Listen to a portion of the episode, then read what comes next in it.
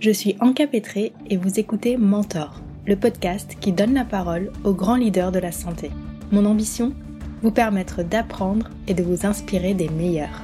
Dans cette deuxième saison, nous partons à la rencontre des baroudeurs, ces hommes et ces femmes qui ont fait carrière aux quatre coins du monde et qui viennent partager avec vous toutes les leçons qu'ils y ont apprises.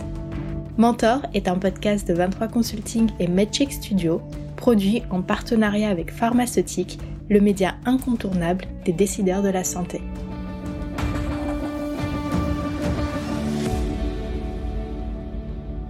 Épisode 8 Marina Vassilio. Marina Vassilio a construit sa carrière au gré des opportunités, guidée par une insatiable curiosité de l'autre.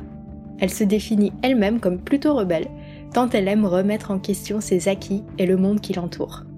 Née à Chypre, elle quitte son île natale pour poursuivre un MBA aux États-Unis et y entamer sa carrière professionnelle au sein du laboratoire MSD.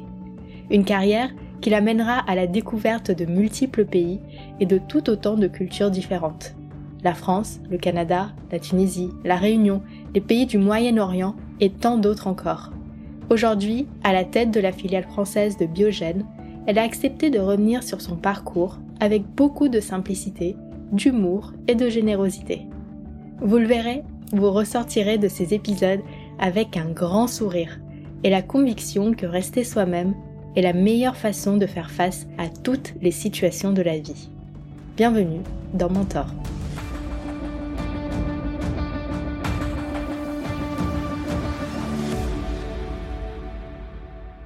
Leçon 1 sortir des sentiers battus. Tu vas voir euh, tout au long de mon parcours que je n'ai pas vraiment des plans de vie normalement. J'aime bien un peu improviser et profiter des opportunités.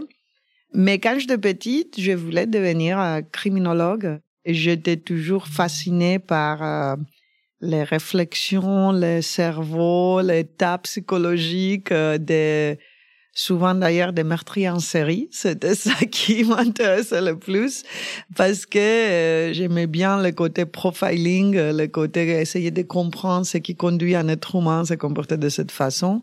Et donc, je pense que j'ai gardé de ça un peu les, parties de et de toujours essayer de comprendre ce qui conduit un être humain à faire ce qu'il fait. Donc, mais c'était ça que j'avais envie de faire, ce qui est très loin de ce que je finis par faire. J'ai eu la chance de grandir dans un petit île méditerranéen qui s'appelle Chypre, dans une ville à côté de la mer. D'ailleurs, la mer a un positionnement très important dans ma vie. C'est là où je, je fête et je célèbre mes réussites, mes, mes bonheurs et c'est là où je laisse partir mon stress. J'ai deux frères, plus jeunes que moi dans une famille euh, de classe populaire, euh, avec pas beaucoup de ressources, mais avec euh, assez pour bien vivre et profiter du soleil, de, de, de tout ce qu'on a profité à Chypre. Je pense que c'était une vie et une enfance très agréable avec de, des parents très sportifs qui vraiment m'ont appris très vite que ça ne doit pas dépendre au niveau des ressources qu'on a, mais plutôt au niveau de des efforts qu'on fait et surtout de ne pas juste penser aux efforts, mais aussi prendre plaisir quand on s'engage derrière quelque chose. Donc, c'était vraiment les premières leçons euh, qu'ils m'ont données. Je me rappelle que, par exemple, comme tout parent, mon père essayait de nous expliquer que il faut manger ses frites avec des fourchettes, il faut euh, que tout le monde s'assoie au même temps, en famille s'assoit ensemble, surtout dans le pays méditerranéen, euh, déjeuner, ou euh, il faut aller dans cet euh, événement de famille parce que tous tes cousins vont aller. Et je me rappelle que ma question était toujours et pourquoi, si tous mes cousins vont aller, je dois y aller aussi? Pourquoi c'est important qu'on s'assoie tous ensemble? Pourquoi manger les frites avec la fourchette. Donc, je, je le vois maintenant avec mes enfants aussi. J'ai toujours tendance à, à chercher à comprendre pourquoi on fait quelque chose et c'est pas assez la réponse de tout le monde fait comme ça ou parce que je lui ai dit, je te dis, c'était des réponses que les parents donnent souvent. Qui m'allait pas du tout. Donc, euh, j'ai toujours cette euh, questionnement qui est très énervant d'ailleurs, quand de cette euh, capacité de questionner le, quel est l'impact si on fait quelque chose. Je pense que ça, c'est plus intéressant pour moi, quel est l'impact, que est-ce que c'est une habitude et que tout le monde le fait. C'est plus important de comprendre pour moi quel est l'impact. Vous devez vous en douter, mais malgré son attrait pour la criminologie, Marina ne fera pas carrière dans ce domaine.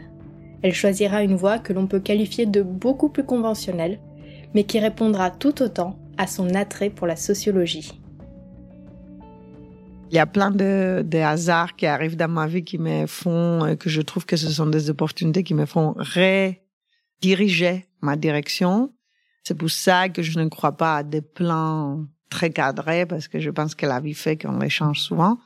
Donc, à Chypre, comme c'est une toute petite île, les, les premiers essais, l'université publique, euh, étaient créés juste un an avant mon, mon diplôme de, de, de, lycée. Il y avait que quatre euh, écoles, dont aucun qui faisait les lois ou la criminologie. Et donc, comme je dis dès le début, ma famille pouvait pas, il n'avait pas les ressources de m'envoyer à l'étranger pour, euh, pour étudier. J'ai tout simplement regardé les quatre écoles et je me suis dit c'est lesquelles qui pourraient m'intéresser le plus. En suivant cette envie de comprendre comment les êtres humains fonctionnent, c'est vrai que c'est le management, surtout de, des personnes, parce que c'était ça, business management, c'était mon premier diplôme qui m'a, qui m'ont plus attiré. Je me suis dit, je vais aller voir à plus de cours de, de comportement des organisations, de management de personnes. Quand on grandit à Chypre ou à un pays si petit, à l'époque, on était 800 000 entre grecs chypriotes et turcs chypriotes. Il y a peut-être un million maintenant ou un million deux. On comprend très vite que le monde tourne pas autour de nous. Euh, on est au milieu de la mer de Méditerranée. On a un problème avec l'occupation de Chypre par la Turquie. Donc, on a besoin des Nations Unies on a besoin de comprendre quels sont les intérêts euh, des Américains. À l'époque, c'était les Soviétiques, tous les pays autour de nous. Et nous, euh, Chypre était un des pays indépendants à cette époque-là. Et on a besoin d'apprendre la langue des autres et essayer de comprendre comment ils réfléchissent et quels sont les intérêts, parce que sinon, on est un petit île qui intéresse personne. Et donc, je pense que ça, c'est quelque chose qui est ancré dans toutes les personnes qui viennent dans tout petit endroit ou et qu'il est fait essayer de comprendre plutôt les autres parce qu'on n'a pas le luxe d'attendre que les autres vont essayer de nous comprendre nous. À la fin de ses études de management à Chypre, un heureux hasard, comme elle le qualifie elle-même, pousse Marina à quitter son île natale pour un pays et une culture diamétralement opposés à la sienne. Ce qui m'a amené à partir après le premier diplôme, c'était à Chypre, on a beaucoup de personnes qui ont un master, donc je savais que pour être bien compétitif dans le marché d'emploi, je devais avoir un master. Et je savais qu'il y aurait une possibilité d'avoir une bourse parce qu'encore une fois, j'avais besoin de ressources pour pouvoir aller à l'étranger. J'avais l'opportunité de déposer mon dossier pour la bourse de Fulbright, qui est une, une bourse du gouvernement américain qui est assez prestigieuse. Et donc, c'était plus un, un, pari pour voir si je vais avoir cette bourse. Et quand je l'ai eu, effectivement, une grande opportunité d'aller à l'étranger, surtout aux États-Unis, qui, qui est vraiment, qui maîtrise beaucoup plus ces sujets de business euh, à notre époque. Donc, c'était plutôt une, une envie de voir si je vais réussir à avoir cette bourse et après une envie de voir euh, quelles opportunités euh, ouvraient devant moi. Mais les plans étaient toujours à l'époque de revenir des ans après à, à Chypre.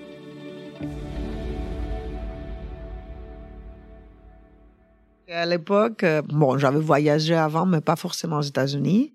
C'était l'époque de dynastie.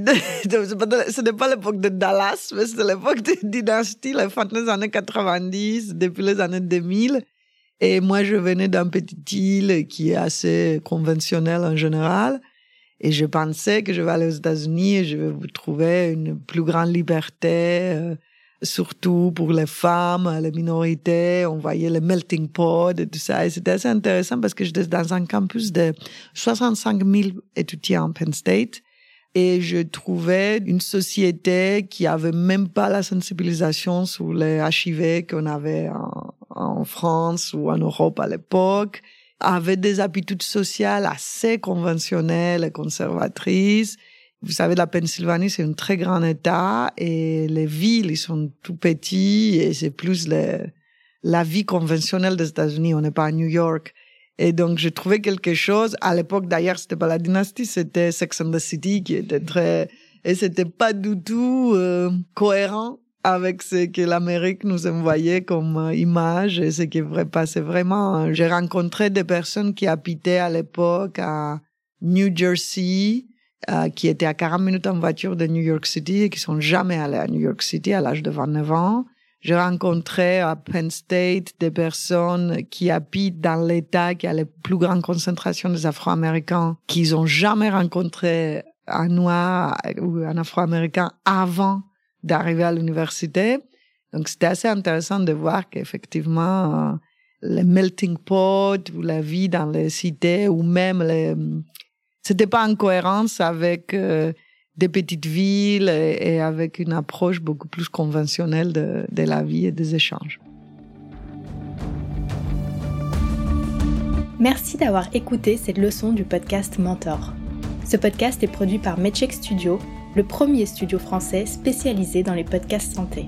Pour continuer à suivre l'actualité du secteur de la santé et découvrir des portraits de décideurs, nous vous encourageons à faire un tour sur le site de Pharmaceutique.